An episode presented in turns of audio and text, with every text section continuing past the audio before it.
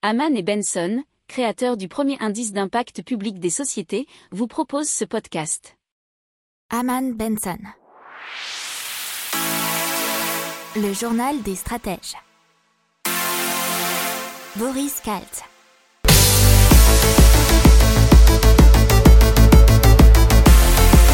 Bonjour à tous et bienvenue dans le journal des stratèges pour la revue de l'intégrale Ecotech et Impact de la semaine du 1er au 5 mars 2021.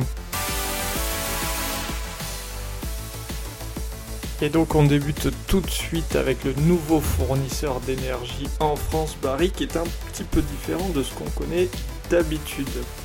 Alors ils ont été créés en 2018 par un, des principaux producteurs d'énergie nordique qui est le finlandais Fortum.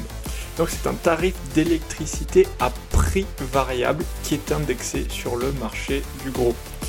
Et donc Barry devance une réglementation européenne qui entrera en vigueur l'année prochaine qui s'appelle le Clean Energy Package doit imposer à tous les fournisseurs de proposer à leurs clients au moins une offre à prix variable, donc qui variera en fonction du prix du gros, comme on vient de vous le dire, mais aussi euh, en fonction des conditions climatiques, de la saison ou du comportement des consommateurs.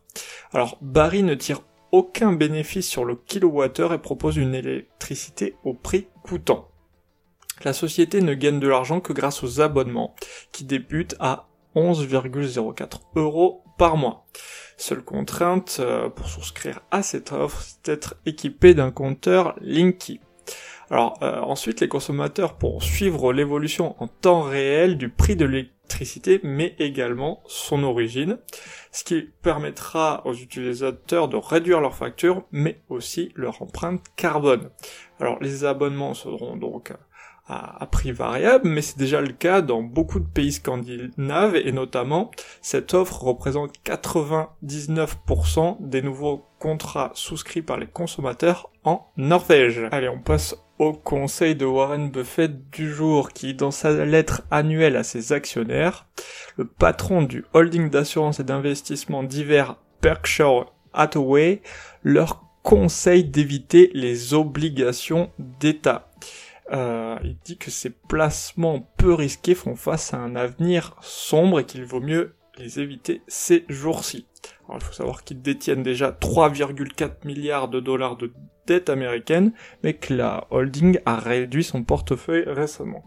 Pour les investisseurs français francophones, voire européens, euh, belges par exemple qui nous écoutent, je peux, je tiens à rappeler que dans ce qui est du type assurance vie, vous avez bien évidemment et quasiment tout le temps des obligations d'État. Allez, on continue avec les immatriculations de voitures et une nouvelle chute sur un an de 21% et c'est le chiffre qui a été communiqué par le CCFA, Comité des constructeurs français d'automobiles. Baisse de 20,95% et avec 132 637 unités en données brutes. Alors on va prendre aussi par marque avec euh, Stellantis qui regroupe euh, Peugeot, Citroën, Opel et Fiat a accusé une baisse de 25,64%, quant à Renault 22,23%. De son côté, sur les constructeurs étrangers Volkswagen, c'est moins 20,11%, BMW 19,95%, et Toyota qui s'en sort euh, un peu moins mal que les autres, avec seulement moins 9,06%. Allez, on passe tout de suite à l'épargne et donc euh, les pistes pour relancer euh, l'économie. Et apparemment le ministère de l'économie via son ministre, Bruno Le Maire, doit présenter un dispositif pour assurer que l'épargne des Français va bien à leur relance de l'activité économique et aux entreprises françaises. Il y a différents scénarios possibles, mais ce qui est apparemment euh, pour l'instant en première ligne, c'est un système incitatif de transfert ou de dons entre générations, c'est-à-dire l'assouplissement des règles en matière de transmission, héritage, etc. Alors qu'à gauche, pour l'instant, on parle plutôt de taxation d'épargne avec, vous savez, parce qu'on en a déjà parlé dans le journal des stratèges dans les semaines passées, 70% de l'épargne accumulée proviendrait des 20% des ménages ayant les revenus les plus hauts. On a aussi l'économiste Philippe Agion qui parle d'une contribution exceptionnelle sur le revenu élevé d'une année. Mais euh, du côté de l'exécutif, on ne parle pas de hausse d'impôts pour le moment. Après, du côté de la droite, vous avez aussi une proposition d'Eric Wurst qui parle d'un livret C, un instrument financier très simple garanti par l'État dont les fonds iraient vers les TPE et les Allez, un petit mot euh, des entreprises françaises qui pourraient être quand même surendettées. Alors, sont des chiffres de la Banque de France euh, qui nous parlent que euh, la crise a fait grimper la dette brute des sociétés non financières de 217 milliards d'euros en 2020.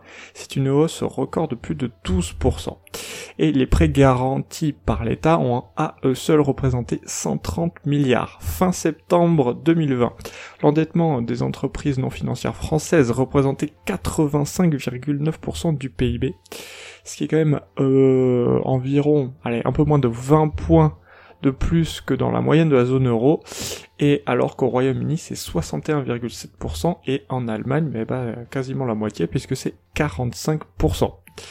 Euh, il faut savoir qu'après les crises de 2009, la plupart des entreprises européennes ont réduit leur recours à la dette, ce qui n'était pas euh, le cas des entreprises françaises qui ont continué d'emprunter pour maintenir leurs investissements et ils ont donc profité de la faiblesse exceptionnelle des taux d'intérêt. Bon, alors euh, après, bien entendu, en ce moment, la trésorerie des entreprises a fortement progressé euh, grâce à toutes ces, prêts et ces aides, mais euh, c'est un danger et ils exposent les entreprises à une brusque remontée des taux d'intérêt. Un mot sur le streaming qui représente quand même une très grande part des revenus de l'industrie musicale, puisqu'un rapport de la Recording Industry Association of America nous parle de la recette globale de l'industrie musicale euh, en 2020 et qui était de 12,2 milliards de dollars, soit une hausse de 9,2%. Euh, le streaming musical représente à lui seul 10,1 milliards de dollars de revenus, soit une progression de 13,4% par rapport à 2000 19. Si vous voyez les disques physiques, c'est 9% des revenus annuels, ce qui est pas beaucoup.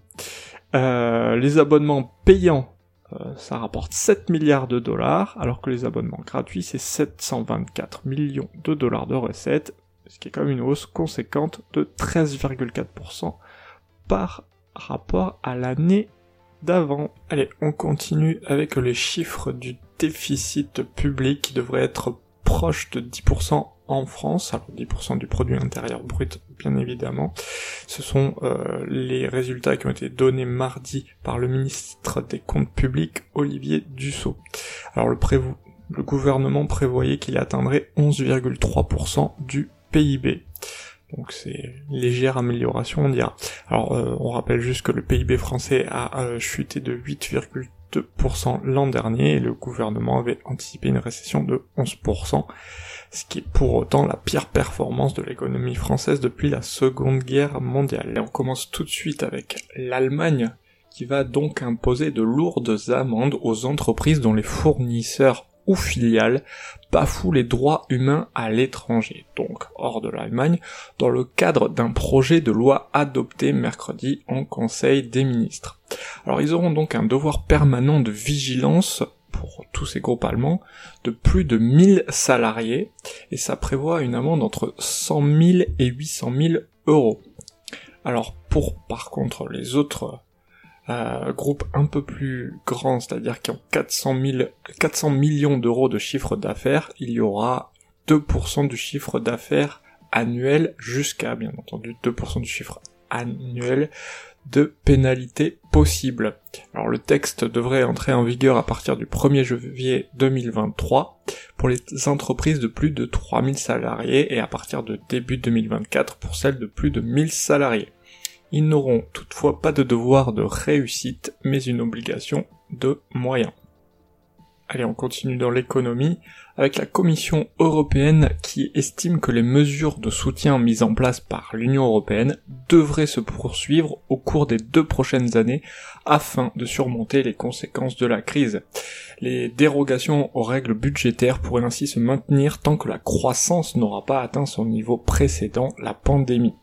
Alors c'est Paolo Gentiloni, le commissaire européen en charge de l'économie, qui s'est exprimé sur le sujet, et euh, qui dit en substance que nous aurons probablement cette année une dette autour de 100% du produit intérieur brut de la zone euro, ce qui est très élevé et sans précédent, et donc ce qui est complètement logique de continuer les mesures extraordinaires budgétaires.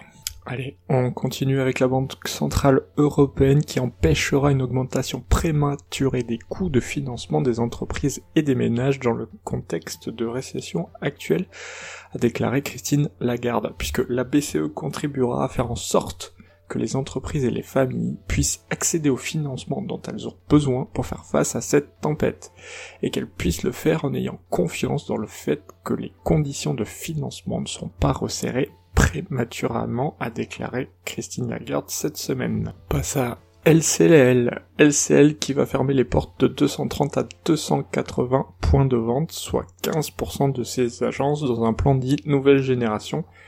600 salariés sont concernés par cette redistribution des rôles, mais aucun ne devrait être licencié les salariés concernés seront repositionnés sur des agences dites à potentiel. On continue dans les restructurations avec SFR qui annonce un plan de départ volontaire de 1700 postes en 2021. C'est euh, toujours dans un plan de réorganisation de l'entreprise, plan dit stratégique, et cela correspond à 11% des effectifs de l'opérateur en France. Change totalement de sujet et on va vous parler du télétravail dans le métro de Tokyo. Et c'est la multinationale Fuji Xerox qui a mis en place ce qu'on appelle un Coco Desk. Ce sont des cabines de télétravail qui sont installées dans le métro de Tokyo. Et c'est pour bien sûr les travailleurs en transit qui peuvent s'isoler pour assister à une réunion pro ou visioconférence en entendant leur métro. Dans les Desk, qu'est-ce qu'il y a? Une table de travail, un siège de bureau, un écran LCD, des prises de courant, une connexion Wi-Fi et un système de climatisation. Le tout super insonorisé. apparemment, il y a déjà une soixantaine d'installations de ce type dans les métros de Tokyo. Le prix, c'est 250 yens pour les 15 minutes, ce qui fait environ 2 euros. Et il est possible de prendre un abonnement mensuel pour les entreprises. Et dans la tech, on vous parle de Deep Nostalgia, c'est un outil qui a été développé par MyHeritage, le site d'analyse ADN, et ce Deep Nostalgia permet d'animer des visages statiques, mais aussi de faire revivre les défunts à partir de photos. Et ça, ça obtient une courte vidéo qui est animée en partant d'un portrait. Bien entendu, j'utilise de l'intelligence artificielle et du deep learning. C'est rigolo, un peu flippant, mais vous pouvez voir ça. Allez, on continue et on vous parle de cette innovation dans les monoprix qui a installé donc des box via la start-up française Cabine qui fabrique des véritables petits bureaux dits de quartier. Ces box sont des espaces isolés, clos pour téléphoner, travailler, voire organiser une réunion qui peuvent contenir jusqu'à 4 personnes dans un espace d'environ 2 mètres sur 1,20 mètres. Euh, il faut savoir donc qu'ils seront dans les Daily Monop. Il y en a un pour l'instant dans le Daily Monop situé à Terne dans le 17e arrondissement de Paris. Et on peut réserver un créneau en téléchargeant une application d'une heure et il en coûte 15 euros. À terme, les durées plus courtes seront possibles de 15 minutes minimum, voire même un abonnement. Alors ces cabines auront pour vocation de s'installer dans des lieux de passage comme des gares ou des aéroports. Et donc si vous avez écouté euh, le journal des stratèges déjà cette semaine, je crois que c'était lundi, on vous a parlé des Cocodesk au Japon qui sont globalement les mêmes choses, mais qui se trouvent dans les métros. Alors, euh, la startup vise d'ici un an la mise en place d'environ 200 cabines. Alors, on va vous parler d'un phénomène qui prend de l'ampleur, c'est les jetons NFT, ou jetons non fongibles pour non-fungible token.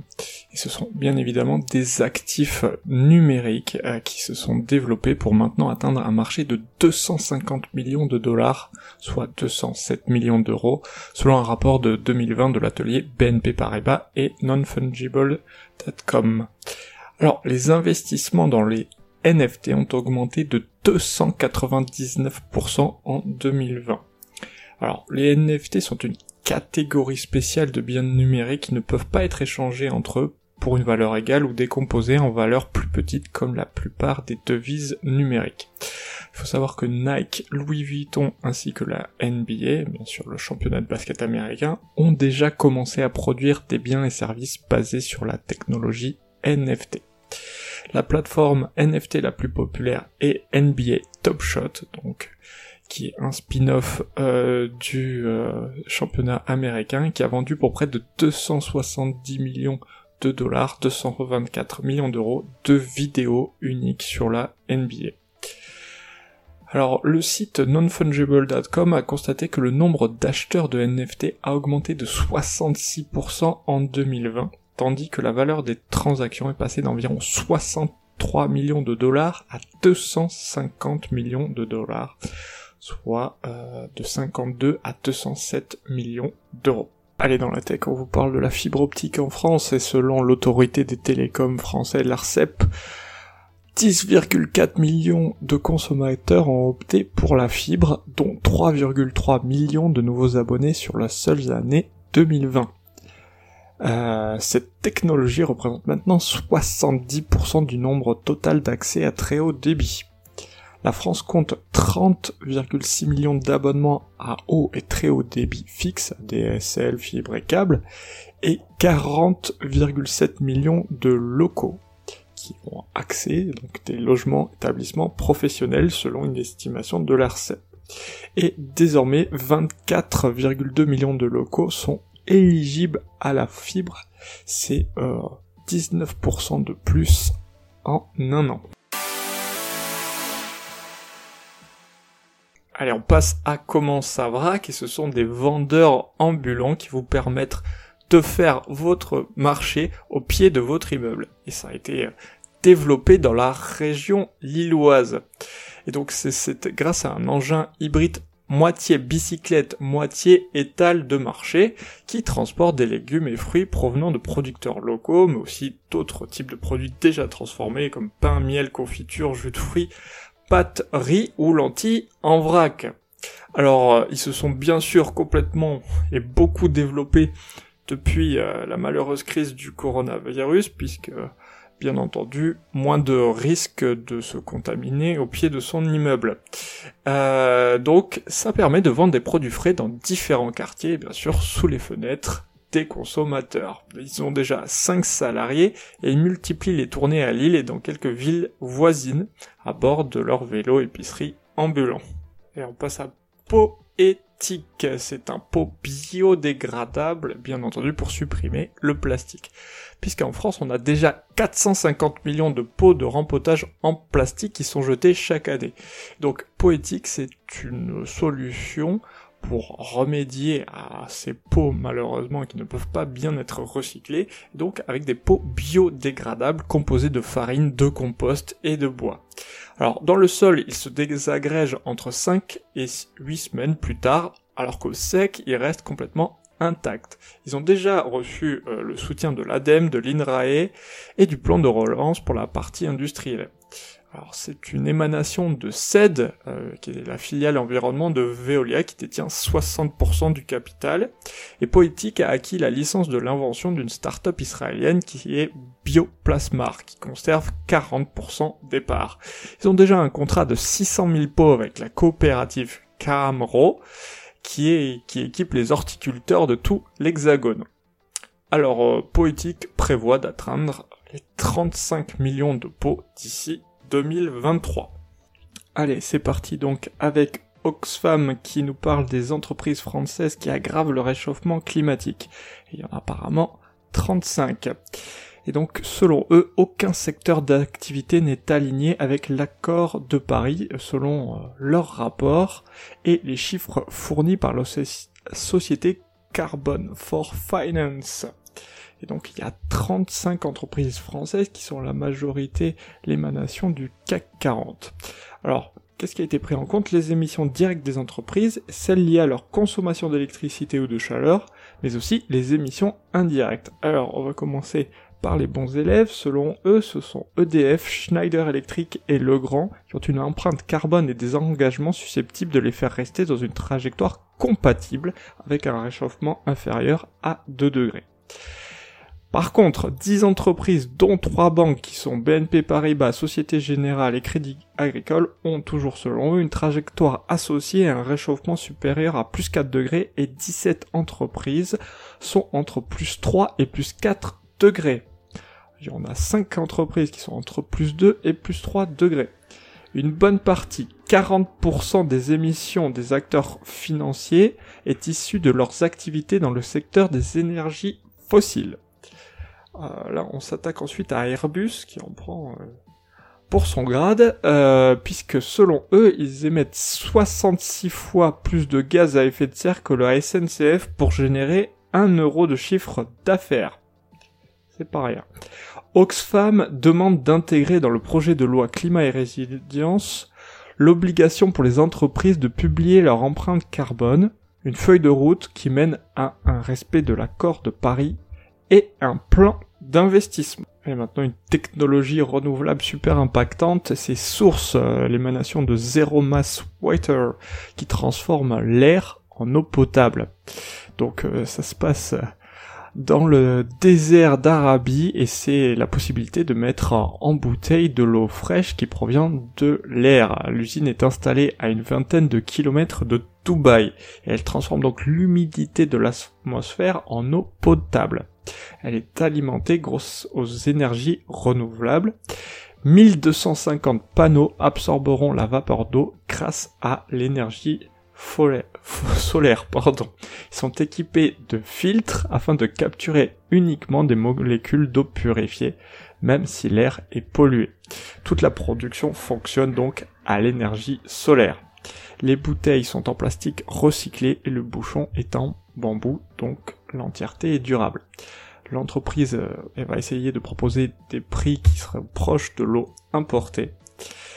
Mais pour l'instant, la capacité de production est assez faible, mais euh, c'est un début, elle n'est que de 2,3 millions de litres d'eau, c'est à peu près l'équivalent d'une piscine olympique.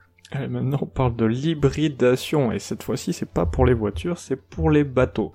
Et c'est l'émanation de la start-up euh, qui est sur le bassin d'Arcachon, Blue Neve, qui donc depuis deux ans hybride des moteurs de bateaux en ajoutant une turbine électrique.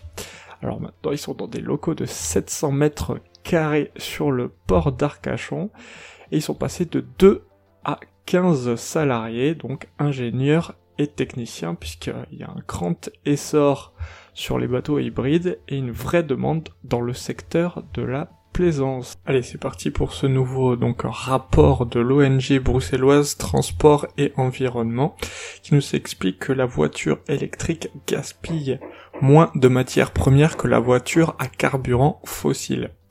Il faut savoir que donc au cours de son cycle de vie, la première va utiliser 30 kg de métaux issus de sa batterie lithium-ion contre 17 000 litres de pétrole pour la deuxième. Et donc la production effectivement en ce moment de véhicules électriques s'accélère, mais il y a aussi donc un coût dit environnemental avec un accroissement des extractions de lithium, de cobalt, de nickel. Donc bien évidemment il y aura un coût écologique mais qui sera dit moins fort que celui de l'extraction du pétrole, puisque au cours de la prochaine décennie, les progrès technologiques réduiront de moitié la quantité de lithium requise pour fabriquer une batterie.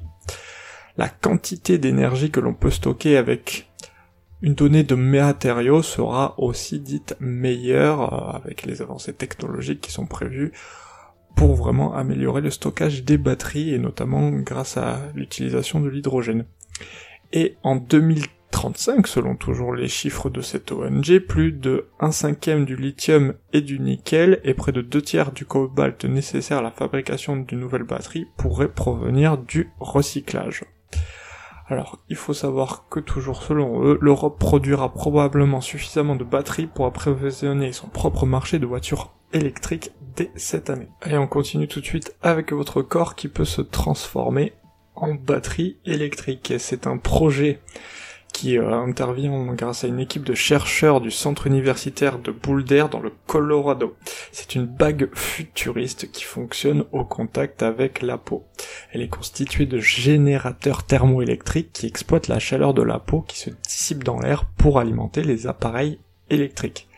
Ils utilisent une base en polymine et de fus fines puces thermoélectriques collées sur une base et reliées entre elles par des fils métalliques liquides.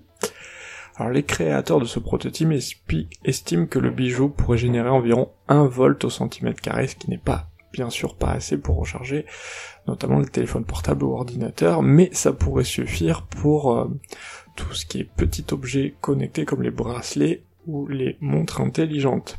Alors il s'agit d'un prototype, mais d'après les concepteurs, il pourrait venir orner euh, le doigt de tout le monde d'ici 5 à... On passe à Framework qui vient d'annoncer le lancement d'un ordinateur dont les composants seront facilement démontables en vue de leur remplacement. Chacun d'entre eux aura un code barre qui permettra d'obtenir sa référence et des instructions pour l'installer. C'est une solution écologique et économique. Ça ressemble à un petit boîtier d'un centimètre d'épaisseur en aluminium. Ce qui signifie à terme moins de déchets et plus de produits que l'on pourra reconditionner et bien entendu racheter d'occasion. C'est parti avec le réchauffement climatique et les émissions de CO2 des entreprises européennes. Alors selon l'association CDP Europe et le consultant Olivier Wiman, euh, le réchauffement climatique serait de 2,7 degrés Celsius si le niveau des émissions des entreprises européennes actuelles restait inchangé. Ah, c'est le double de l'objectif de 1,5 degrés Celsius fixé par l'accord de Paris en 2015. Et c'est bien sûr bien plus que l'ambition de 2 degrés Celsius. Alors pour plafonner, selon toujours ce rapport, le, réchauffement à 1,5 degrés Celsius, l'économie européenne devra réduire ses émissions de 50% au cours de la prochaine décennie, et au moins 65% des entreprises devraient être totalement alignées sur les normes euh, de Paris d'ici là. Alors, quand même des bonnes nouvelles puisque 25% d'entreprises qui ont le plus progressé en matière de décarbonisation ont fait état d'une baisse de 15% des émissions l'année dernière, ce qui équivaut aux émissions annuelles d'un pays comme les Pays-Bas. 56% des entreprises déclarent avoir mis en place un plan de transition et plus de 50% des plus grandes entreprises européennes en termes de valeur marchande ont rejoint l'initiative Science Based Target qui détermine si les objectifs d'émission sont conformes à l'accord de Paris. Allez, dans l'impact, on passe à Leclerc et donc euh, qui propose 21 repas pour 21 euros à ses clients à petit budget et avec des repas végétariens. Ce sont des menus pour la semaine à moins d'un euro chacun, avec une liste de produits qui permettront de constituer 21 repas. Euh, il y aura quatre listes de repas qui seront disponibles sur le site de Leclerc, dont un végétarien, et ce sera proposé avec des marques distributeurs EcoPlus ou marques repères. Euh, L'enseigne précise que seront, ces menus seront composés à partir de 65 produits marque repère ou EcoPlus avec majoritairement un Nutri-Score A, B ou C. Ils sont élaborés en tenant compte des orientations du Programme national de nutrition santé P2N S4 euh, avec un apport énergétique d'environ 2000 calories, les besoins journaliers d'un adulte. Alors, les produits seront rassemblés sur la même page en ligne via le Drive, ça sera donc beaucoup plus simple de faire ses courses en fonction de ce menu.